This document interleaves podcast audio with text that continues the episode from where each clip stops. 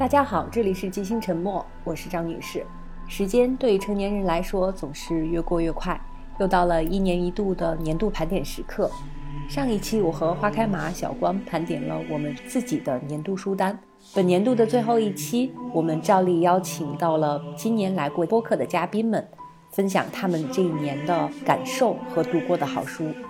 在年末的这轮大流感中，我们的很多嘉宾都提到了自己刚刚痊愈。也有嘉宾能明显听出声音还不太正常，应该还在恢复期。还是希望大家在今年的最后时刻保重身体。这一年，我们又分享了很多喜欢的书，也依然很忙碌，有喜悦时刻，也有至暗时刻。但好在我们都迈过了这些人生必经之路，走到了这一年的年尾。虽然我们自己甚至有很多不足，但听友们还是给了无限的包容。看到每一期评论区听友们分享自己在读的、读过的好书，表达了深刻的见解，我们也非常开心，从你们身上学到了很多。马上就是新的一年，我们的播客也迎来了第五年，希望听友们继续与我们一起分享更多的作品，我们也一起聆听今年嘉宾们的年度分享。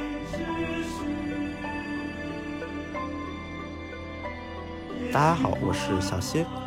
首先呢，还是无论如何吧，就还是度过了这个万感交集的这一年。那么问到这一年的，应该叫做一传统异能了吧？我们这档播客的传统异能年度书单。说这个年度书单时候呢，首先呢，我很惭愧的说一句，今年呢看的书实在不多。因为毕竟我们呢就是随着人员往来的一个恢复嘛，那么工作上他的就是一些事情，很多出差呀也都恢复了正常，而且甚至还有一些要补没有出成的差的这样的一个 一个情况啊，所以说呢。可能就是读的书呢不是很多，不过呢，我还是因为毕竟各位了解我的朋友们应该也都知道，我现在也在和几个朋友一起做有关韩国的一些播客啊，所以呢，我今天呢在聊我们这个年度书单的时候呢，还是想和各位听友朋友们一起聊一聊我的一些对于韩国文学的一些感想。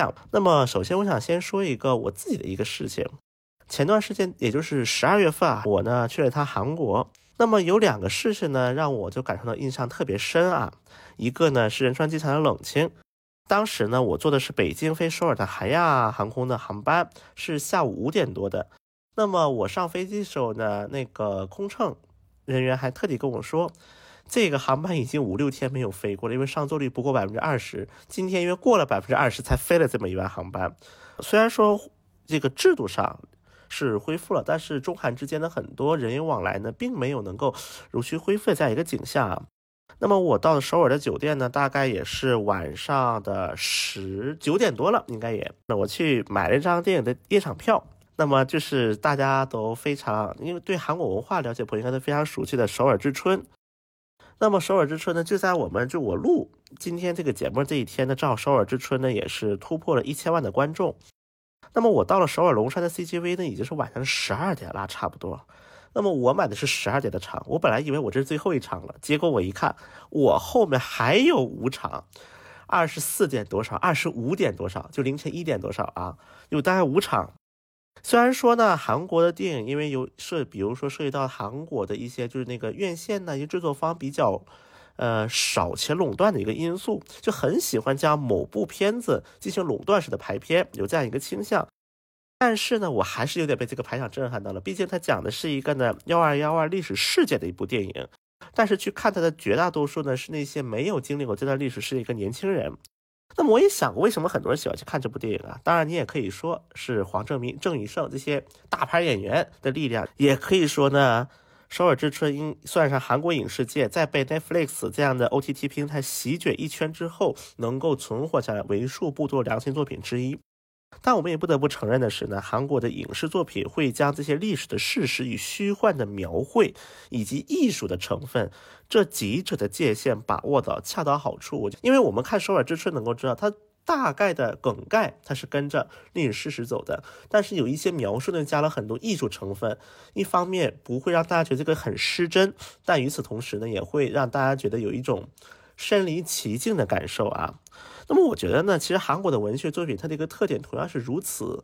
虽然说呢，韩流曾经在中国的市场在席卷过一次，但是呢，相比之下，韩国的文学作品一直在国内的，也就是这两年吧，就是有点才有点破缺的这么一个迹象。那么像我身边也有很多，比如说出版社的一些编辑朋友，他们也会经常给我介绍，比如说今年韩国的文学作品在国内一个出版情况啊。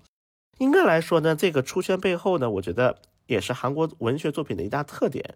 面对每一个震撼人心的一刻，因为我们知道韩国八十年代、九十年代开始，其实是有很多的一种。不同样的一种大事件，那么有喜也有悲啊，尤其是在面对很多悲剧的时候，我认为韩国的文学作者们他的一个非常独到的地方，就是他们擅长在每一个灾难的那一刻去善于捕捉每一个人，这个人呢，可能就是你我身边的每一个人的故事，那么将这些故事呢又和文学的手法相结合，最后描绘出来了一个真亦假，假亦真。我一边我能够读得下去，但与此同时又能够身临其境的感受到灾难的这样一个文学的境界。就比如说吧，其实我去年的在我们的年度片单的时候呢，也就推荐应该是讲世越号的一部那个小说作品啊。那么今年呢，我也想再从这个角度提，也也当然我也不是说只有这两部比较好，只是说我想提两篇作品吧。那么呢，一个呢就是叫韩国的一个作家叫金敬旭，他写了一个短篇小说叫《少年不老》。这个小说呢，其实你刚开始读，你可能因为这是个短篇小说，你它篇幅也不是很长，那么你打开，你可能以为，哎，就是个短篇小说而已。它是讲的就是三位具有超能力、生活落魄的底层老人，在十几年前曾是同事，其中一位的能力是能够看到发生在不同时空的事件的场景。那么有一天，他梦见自己曾经的上司赤身裸体站在吊索之后，感觉向他求助，于是呢，联络两位前同事一起去救上司。那么，在这里可能会觉得它是一个科幻片啊，又又有点像，但是其实并不是。那么这三位老人呢，踏上那个旅行，而由于衰老，他们的能力又随之衰力不从心，在运用了各自的残存能力，勉勉强强到达上司生活过的地方的发现。那是一只废弃的集装箱，上司已经不见踪影，只有一条瘸腿的黄狗。那么小说是这么写的，但是呢，我们如果对于这个作品有足够兴趣的朋友，肯定也会去了解它的一个所在的时代背景以及它背后的一些故事。那么不难发现，原来这三个人都是通过他们的对话，包括行为一些细节，能够看出来是参与过光州事件的军警，而上司则是他们心狠手辣的长官。他们始终相信上司和国家会记住他们的忠诚，但他们终于找到上司的时候，发现他正蜷缩在高高的烟囱上，而烟囱上挂着抗议的横幅：“单方面解雇等于杀人。”曾经拥有绝对的权力者，在十几年后成为贫穷衰落的底层人民，变成了自己曾经逮捕的所谓国家的敌人。应该来讲，这部小说呢，又有一些黑色幽默的意味在其中。金爱烂作家，相信很多对于韩国文学的感兴趣的朋友们，多多少少都对这位作家呢有一些了解。那么呢，我正好呢，也是读他的一个小说作品的时候，也不难感受他的作品呢。应该来讲呢，也是能够让人发这个内心的惊叹的。虽然他年龄其实并不大，八零年出生的，但是呢，他对于社会这种现象的临摹，他虽然是个第三者，但是他能够作为一个第三者的角度，在一个观察者的角度去把每一个人物的形象描绘的栩栩如生。我觉得这就是这位作家的一个很，而且这个过程也能够体现他的一个心智之成熟啊。那么在他的作品当中，其实也有一些。隐藏着历史片段的一些轮回，就比如说《水中的歌利亚》，那么这里的女主人公的父亲呢，也是爬上高塔抗议这么一个场面。那么这个刚才我说的少年不老的结尾的意象呢，应该来说也比较相似的。虽然说呢，我们就是可能对于我们很多中国的读者，对于韩国的现代史并没有那么的熟悉，但是通过这些作品当中所留下的意象呢，也不难给我们描绘出来当时的一个时代的一个景象。以及当时每个人的一个生活状态，然后呢，很多朋友也会自然而然去了解当时所属的这个历史以及当时的所处的一个情况。我觉得这也是韩国文学作品，尤其是很多现代的作品啊，我觉得非常可贵难得的一点。所以说呢，我也希望吧，就是在新的一年能让自己沉下心来，在完成了很多所谓亏欠的出差了之后，能够让自己静下心来，沉下心来去更多的阅读，去观察。去看更多的人，去听更多的人，而不是一个单方向的一个输出。这也是我对自己二零二四年立下的一个 flag。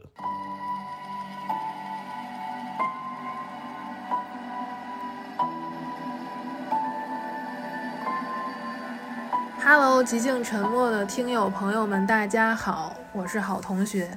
啊，又到了年终盘点的时候啦。这一年我也是非常努力的在卖书以及读书呢。约我推荐一本2023年读过最好的书的时候，我其实毫不犹豫的就想到了这本《有损》。这本书是我在春末的时候读完的，因为它太好看了，所以受到它的感召，我又读了一些其他关于鸟、关于自然的书。呃，有损是一本老书，它写于二十世纪的六十年代，差不多在六十年前。它的作者是 J.A. 贝克，译者是里斯本。它的英文原版出版于一九六七年，呃，中文版早年出过一版，当时我就已经点了想读。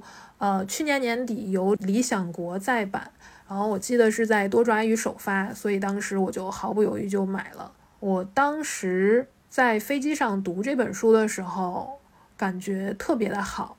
我记得在那个小小的阅读灯下面翻开这本书，就仿佛跟随着作者贝克的脚步来到了英国的埃塞克斯。那从白天到日落，一跟他一起观察一对迁徙到这里过冬的游隼，寻找游隼的踪迹。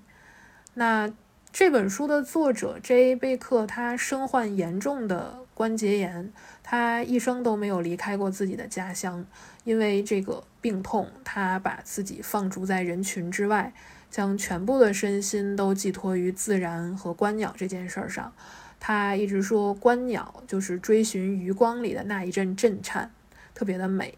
贝克在书的开头提到了他遇到的第一只游隼，从那之后，他就彻底迷恋上了这种热烈如同火焰般的生物。他说，整整十年。我将我所有的冬日都用于寻找着漂泊不定的光芒，寻找游隼掠过天空时生命迸发出的霎时热情。整整十年，我永远在抬头观望。这本游隼是贝克的观鸟笔记。有一年，有一对游隼来到了贝克的家乡埃塞克斯。那从这一年的十月一日到次年的四月四日，差不多半年多的时间。贝克几乎一天都没有间歇，日复一日的出门观鹰。他的笔触非常的锐利又优美，嗯，整个过程是非常的真实和冷静的记录下了这个冬天他眼中这两只自由翱翔、优雅又非常冷酷的生物。然后同时，他也记录下了在这片土地上其他的鸟类的生活，因为两只游隼的到来而所遭受的改变。那在这本书里面，贝克几乎化身为游隼。嗯，在他的笔下，你能充分感受到作为一只鹰，你能拥有的自由的广度，这个远非人类我们正常生活中能够体会到的那种自由。贝克记录下了这两只游隼每一次的起飞、升空以及急速坠落，同时，他也忠实地呈现了游隼猎杀其他鸟类时候的血腥。游隼的捕猎其实并不只是为了进食，它甚至是为了好玩儿，就是一种自赏式的娱乐。那我当时跟着贝克透过望远镜观察一场死亡的降临的时候，作为读者，我也能感受到那种灵魂的震颤。这本书最触动我的地方，还有是贝克他坦诚地记录了他作为一个观影者的个人情感。那贝克其实他虽然一直深受病痛的困扰，但他在书里面从来没有提及自己生病了。但是我们仍然能在阅读的时候，从文字中感受到他所遭遇的精神以及肉体上的痛苦。他在记录这个自然景色的时候，嗯，笔触清澈又带有一丝灰暗。他在观鹰的过程中，可能是非常的痛苦以及枯燥的。他花了大量的时间都在等待以及搜寻这两只游隼。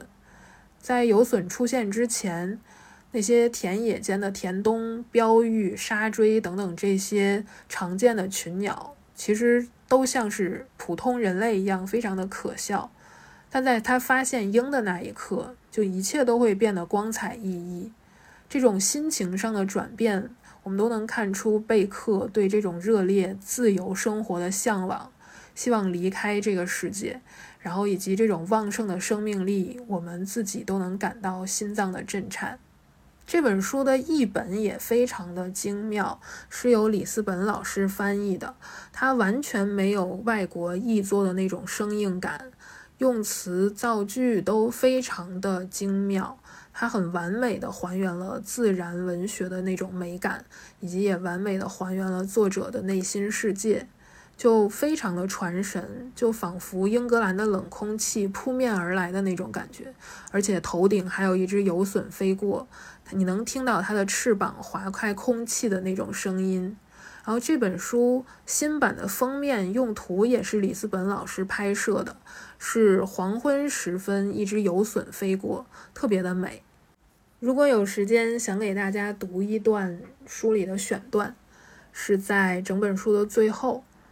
它朝南方飞去了，就像一个梦游者，恍惚迷离地注视着前方，翅膀也只是轻轻从空中掠过，并无更大动作。太阳照耀在它身上，它闪烁如一片银色的水波，泛着紫褐色的微光，湿润如雨后的耕地。它盘旋于那排白杨树后方，渐渐又开始了翱翔。这一次，它横穿过风。迅速朝西北方攀升而去，很快便高高越过了河谷。它滑翔、旋转、悬停、振翅，似乎终于从它对果园的痴迷之中清醒了。自由，你无法想象自由意味着什么，直到你看见一只游隼如离弦之箭，冲入温暖的春日天空，随心所欲地徜徉在无边无际的光亮之中。我读的可能不是很好。但是《有损》是一本非常非常适合冬天去读的作品。最后提前祝大家新年快乐，然后新的一年顺顺利利，继续多读书哦。我是好同学，大家明年见。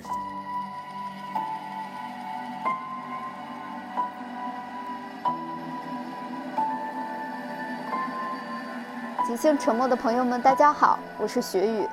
在三月第六十期与大家分享过韩语文学关于女儿，当时还觉得二零二三年非常非常漫长，一晃眼就来到了年末。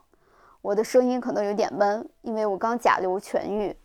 在分享今年我最喜欢的一本书之前，我想先分享二零二三年我最难忘的时刻。那是九月十九日周二，坐标北京，下班后我去听了声响乐队的演出。那个灵魂被音乐充满的夜晚。我又笑又哭，仿佛近三年的日子都被他治照亮了，仿佛我有力气与力量向前走，并回头看。可能一些朋友不太了解声响乐队，我快速简略地介绍一下。很多朋友已经看过《大佛普拉斯与阳光普照》这两部电影，里面的配乐就来自声响乐队。声响乐队经历了几个阶段的变化，如今是六人编制，主唱林生祥，吉他手大竹岩。贝斯、键盘早川彻，打击乐器吴正军，鼓辅导纪明，唢呐管子黄博玉，外加一位笔手，也就是执笔者钟永峰。声响乐队几乎所有的歌词都出自永峰之手。在我心中，华语音乐的高度与深度是由声响乐队来锚定的。七月看到声响乐队要来大陆演出的消息时，我兴奋极了，说出了脏话。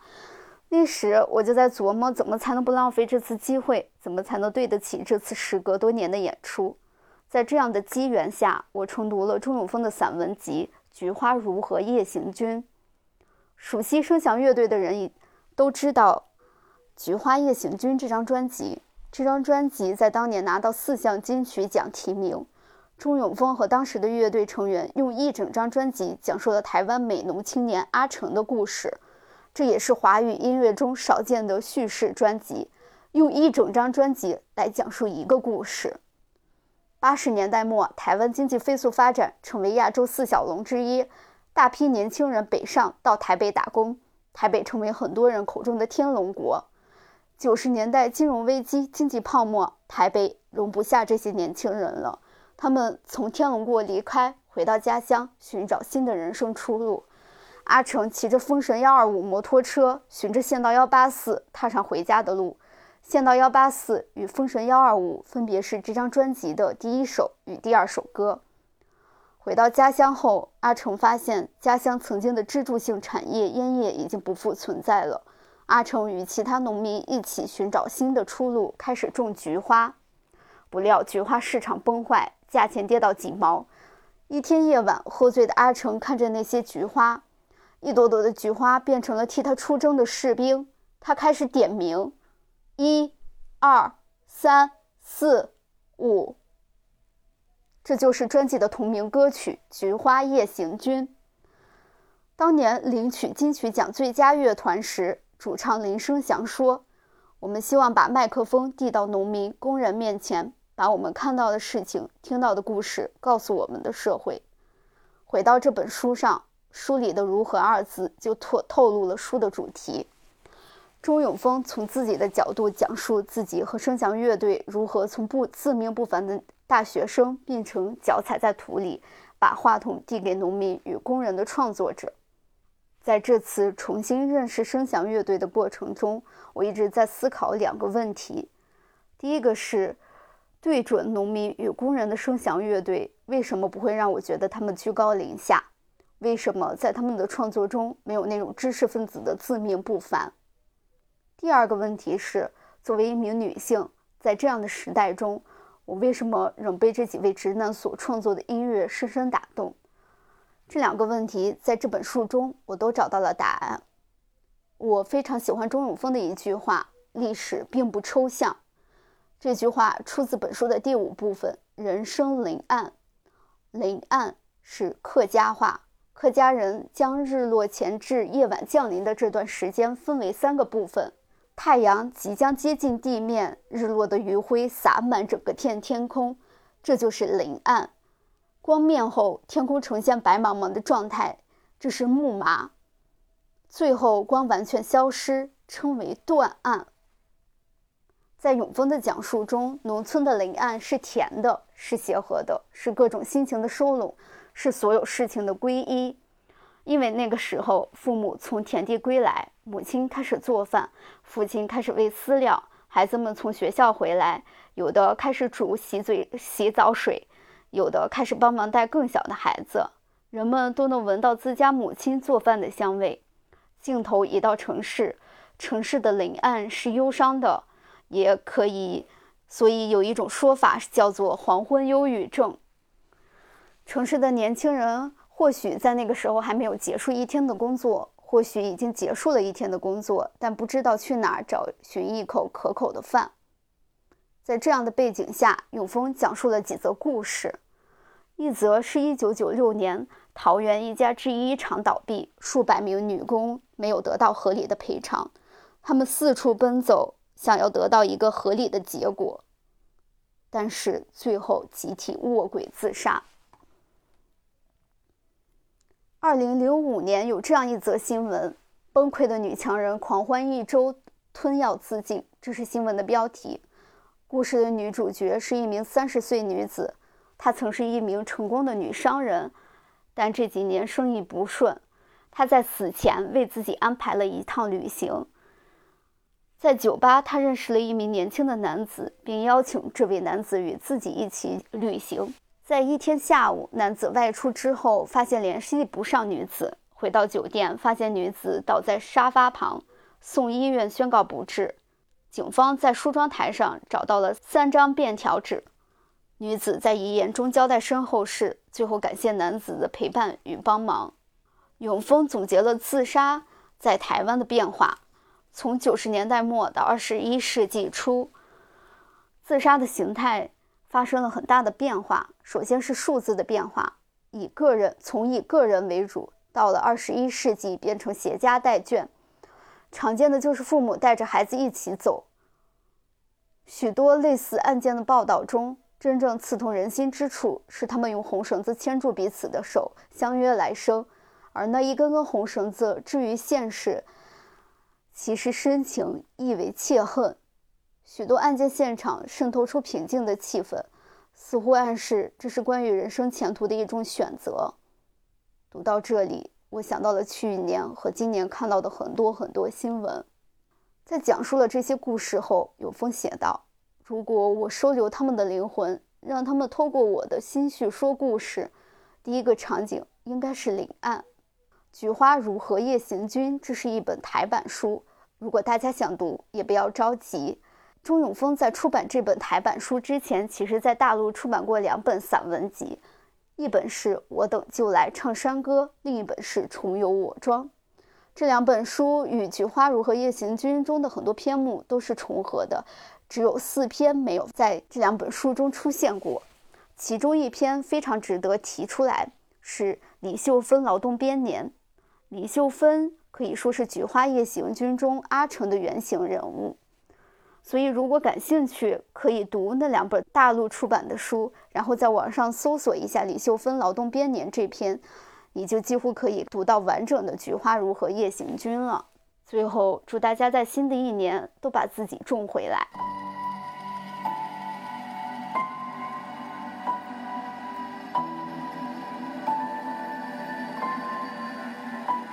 即兴沉默的朋友，大家好，我是小雷。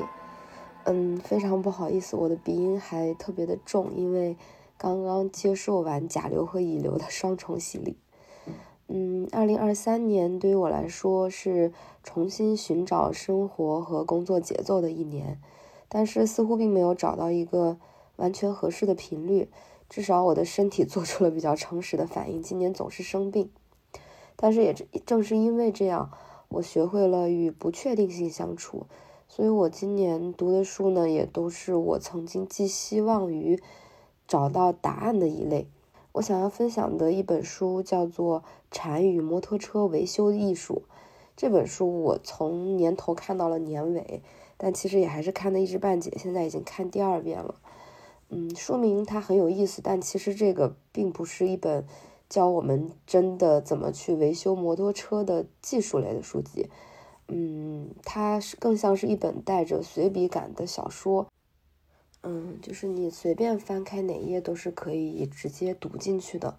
这本书的作者是罗伯特·波西格，他呢曾经在印度大学学习东方哲学，然后因为当时特别盛行二元对立论和二元分法。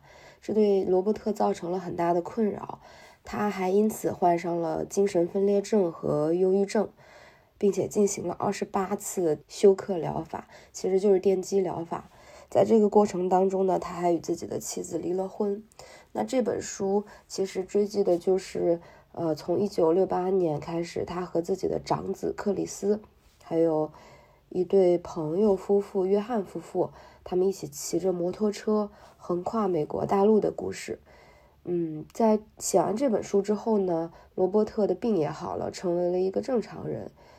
在这场旅途当中，摩托车是他们的生存工具，所以，嗯，因为开了很长的路，所以需要不断的去修理和磨合。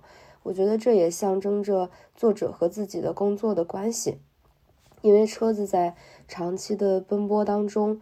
嗯，它这里那里总会出现一些问题，所以就要不停的去维修它，要摸清楚它的工作原理。但是在修车的过程过程当中呢，如果完全按照说明书来修，不去顾车子和路况的实际，这个是不行的。那完全不看说明书胡来肯定也不行。所以修车它是旅途当中的一部分。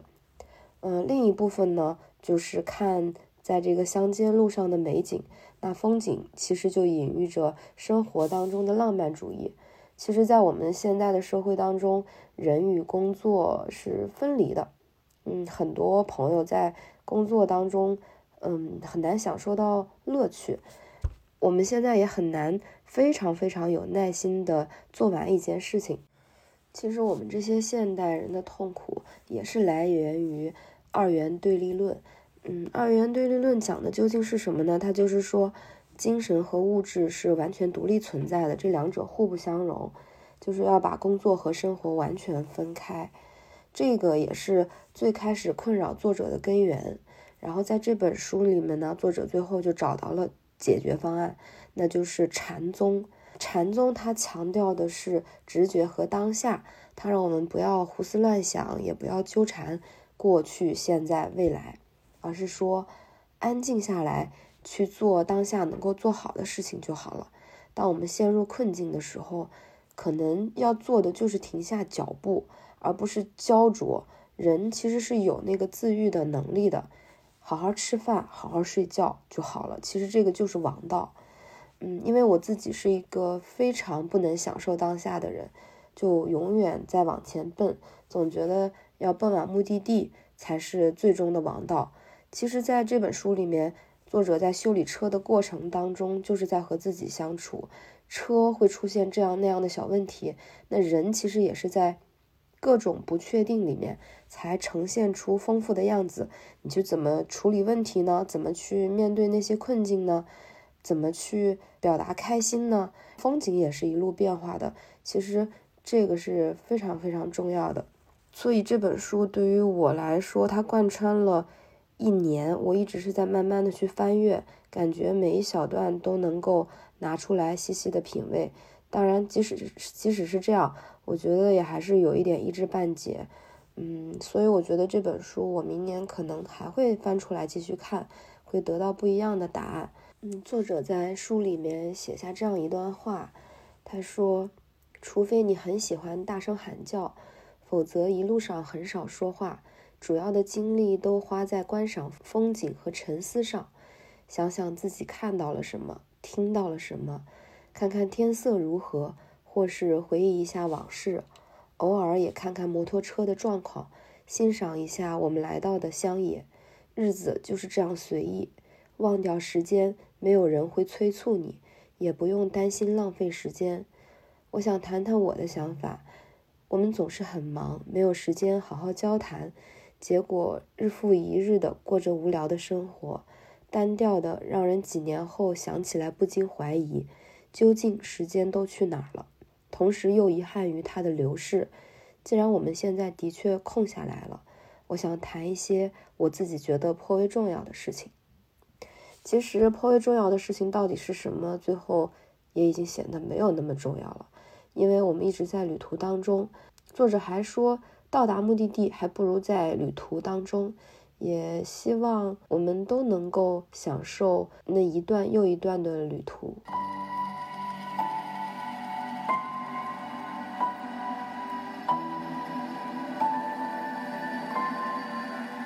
Hello，大家好，我是 Lusa。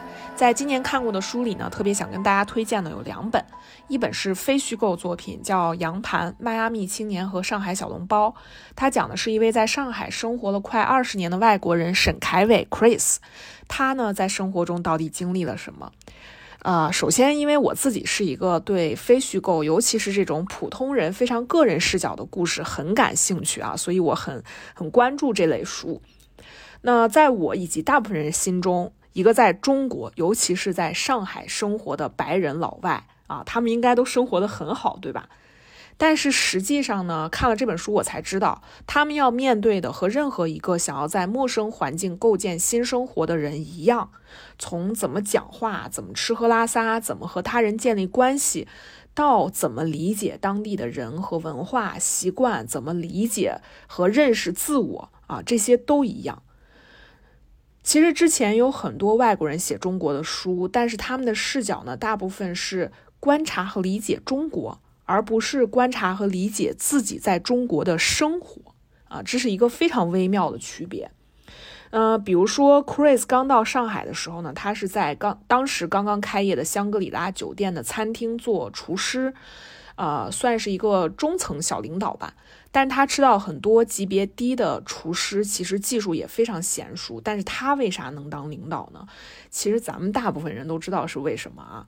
嗯，不过呢，他没有那种优越感，其实他心里是非常不舒服的。他说：“难道就因为我是白人，他们是中国人，这让我觉得自己特别像是个骗子？”还有呢，因为签证的关系，他和所有在中国生活的老外其实都建立了一种，呃，他称为叫“明天综合症”的短线思维方式。什么意思呢？就是一次只做十二个月的打算，因为签证只有十二个月啊。这其实是我们，呃，我们这种原住民很难了解到的生活处境。在一个既不是故乡也不是他乡的地方，Chris 那种在日常生活之下藏着的热情和生命力，我觉得是特别珍贵也特别迷人的。而且他写的也很有画面感啊。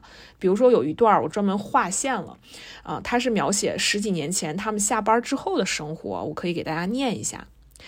啊，夏天我们会在凌晨三点去吃小龙虾，喝不冰的啤酒。成百上千的居民把小床搬到街上，他们从拥挤酷热的老房子里面逃出来，晚上呢就舒舒服服的躺在外面。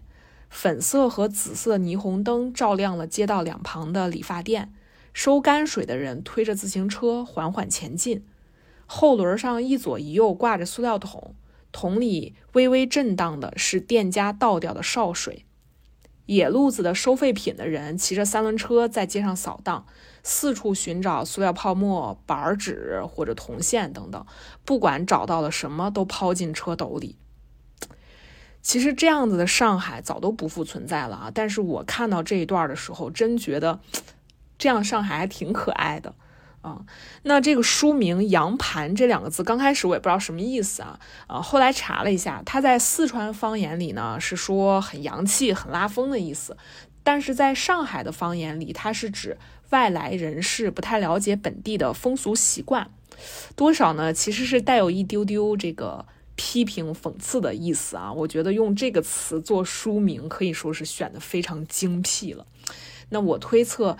这个可能是译者于适老师的功劳，还有那些就像我刚刚读的那种看着我都会笑起来的小细节的描写，我觉得有一半儿啊是他翻译的功劳，所以特别推荐这本书，他的阅读感受也特别好，嗯，能看到我不太了解的一类人他的生活，他的所思所想。那我想推荐的另外一本书呢，叫《最优解人生》。简单来说啊，它讲的就是如何度过一个幸福感最大化、浪费最小化的最具性价比的人生。其实无论看书名还是看介绍，这个书多少都有点像一个。成功学鸡汤书，对吧？通常这种书我是不太会推荐的。但是呢，在看这本书的时候，我有好几次都像是那种被大师点拨，然后顿悟的时刻。无论是呃我对我自己的生活理念，还是说它里面就是对孩子教育的理念啊，虽然我现在还没有孩子吧，其实都非常有启发。那这本书的核心观点，它讲的就是以死前归零为目标去度过你的人生啊，这是什么意思呢？其实咱们大部分人的生活逻辑呢，就是我得努力赚钱、攒钱，我才能拥有我想要的生活，我才能给孩子创造更好的生活条件。于是呢，就一直卷卷卷卷，停不下来。但是啊，这种赚钱攒钱，永远期待未来会有更好生活的日子，其实是没有尽头的。我们努力，我们到底想要的是什么样的生活呢？肯定不是死前抱着一堆钱，然后在墓碑上写上自己的总资产，对吧？就像是我最近在网上看到的一个段子啊，就说古时候青楼女子努力的目标是赎身，可不是在青楼里当头牌，对吧？那咱们挣钱打工，肯定也不是永远啊更优秀的成为一个打工人。而且呢，还有一个客观事实，就是你到了一定的年纪，那种将钱财转化为愉悦体验的能力就会开始下降。所以，如果我们调整一下思路，以死前我能用完我所有的资产。并且尽可能的完成我想要的人生体验为目标，虽然呢也不是很可能有一个非常完美的计划啊，但是好歹这样一想呢，你就能看到一个比较清晰的路径以及终点。那如果我这样想，那我现在应该干点什么呢？首先，我应该想一想，以我自己现在的生活状。状况什么样的体验是我现在可以，但是日后是无法实现的，那就赶紧把这些事儿做了。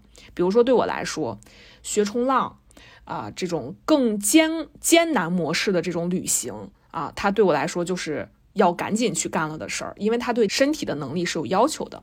那同时，因为我已经不太年轻了，所以我就得想出一些。只要投入时间和金钱，就能改善身体状况，进而提升未来所有人生体验的方式。那么，健身对我来说就是一件非常值得投入时间和金钱的重要事项。呃，刚才也提到这本书里讲到的育儿思路，其实对我也很有启发啊。呃，作者他认为呢，对于子女来说，你给他们最有价值的遗产，就是与他们共同创造的体验。包括你给他们的这个教诲，还有一些珍贵的回忆。其实我们反向想一想，自己和父母的关系确实是这样的。那你和孩子所处的人生阶段其实也非常重要。如果你缺席了孩子六岁的人生，那确实这个这一段人生你再也找不回来了。所以家长朋友们。要挣更多的钱买学区房，提供更好的、更多的物质保障，也许没有我们想象的那么重要啊，也没有必要加入到那场永远卷不到头的大比拼里。所以呢，这本书我非常想推荐给身边的朋友，希望我们永远不要活在他人的期待里，而是拥有忠于自己的一生。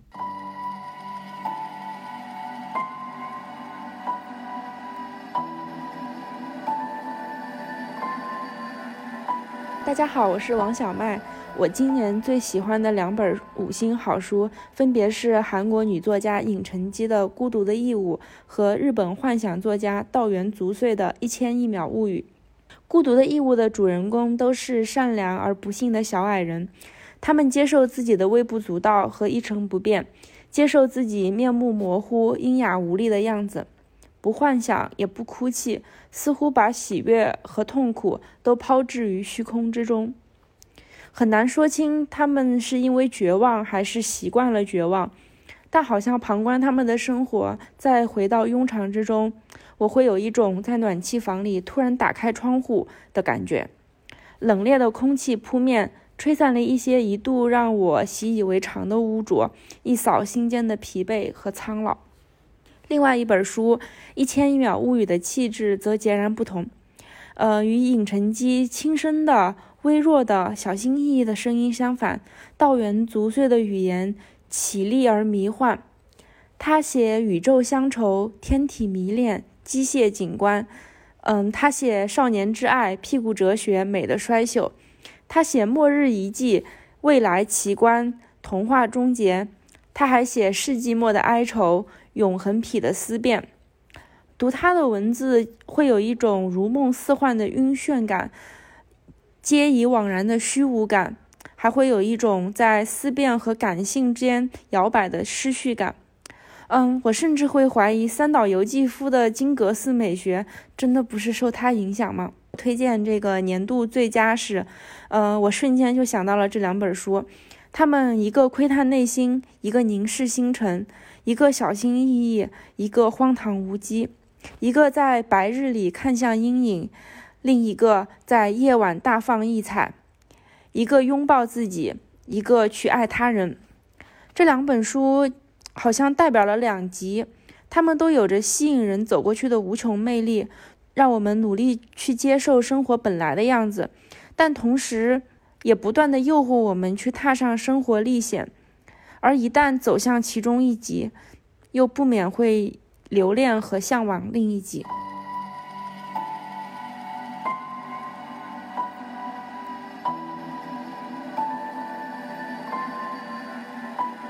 即兴沉默的听众，大家好，我是惊奇图书的编辑周云。今年我们现在正在编的一本书稿里面。呃，出现了很多甲骨文字，所以在编稿之余，我就去找了一些甲骨文方面的书籍来看。呃，其中有两本我想特别推荐给大家。其中第一本是呃唐诺的文字的故事。那在这本书里面，唐诺极力的推荐了另外一位学者叫许敬雄的《中国古代社会》，所以这两本书我都去找来看了。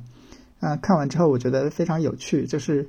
呃，你通过观察甲骨文的字形，你可以去想象几千年前我们的古人在创造这个文字的时候，他所身处的环境是怎样的，他怎样观看他所身处的环境，以及他怎样通过他的智慧来把这些环境通过象形、呃指示、会意、转注、假借还有形声这样的一些方法，把它用非常简洁的抽象的。文字来表达出来，然后过了很多年，一直到今天，可能我们在用的很多字形都能看出他们当时的一些智慧和想法。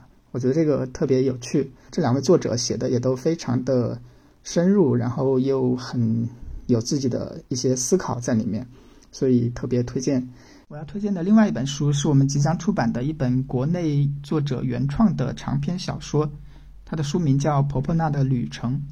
它的作者特别有意思，是河南省民权县的一名普通的监狱狱警。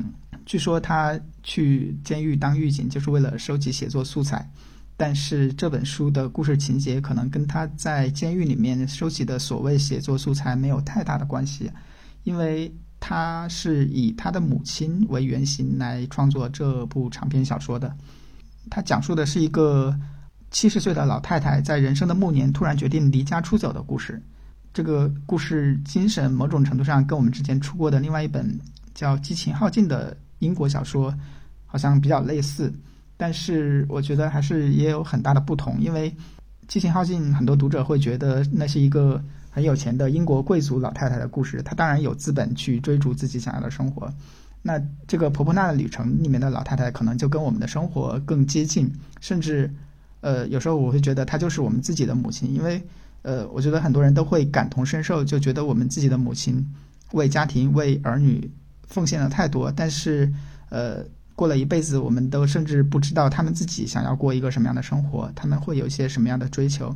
所以，呃，作者在这本书里面替他的母亲想象了一种离家出走的可能性，我觉得还是蛮有意思的。然后也非常想追着这个设定去，跟着他母亲的呃脚步去走一趟离家出走的旅程。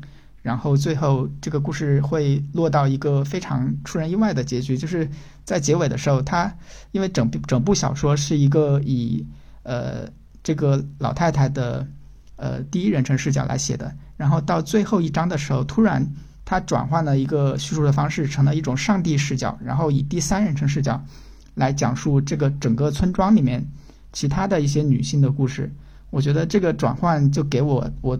读到的时候会有一种眼前一亮的感觉，就好像整个的场面打开了。然后这本书写的不是某一个农村老太太的故事，而是整个中原大地上很多无数个老太太的故事，或者无数个女性的故事。然后这个格局一下子就打开了那种感觉，所以呃特别推荐这本书。这本书应该会在年前上市，呃，感兴趣的朋友们可以关注一下。谢谢大家。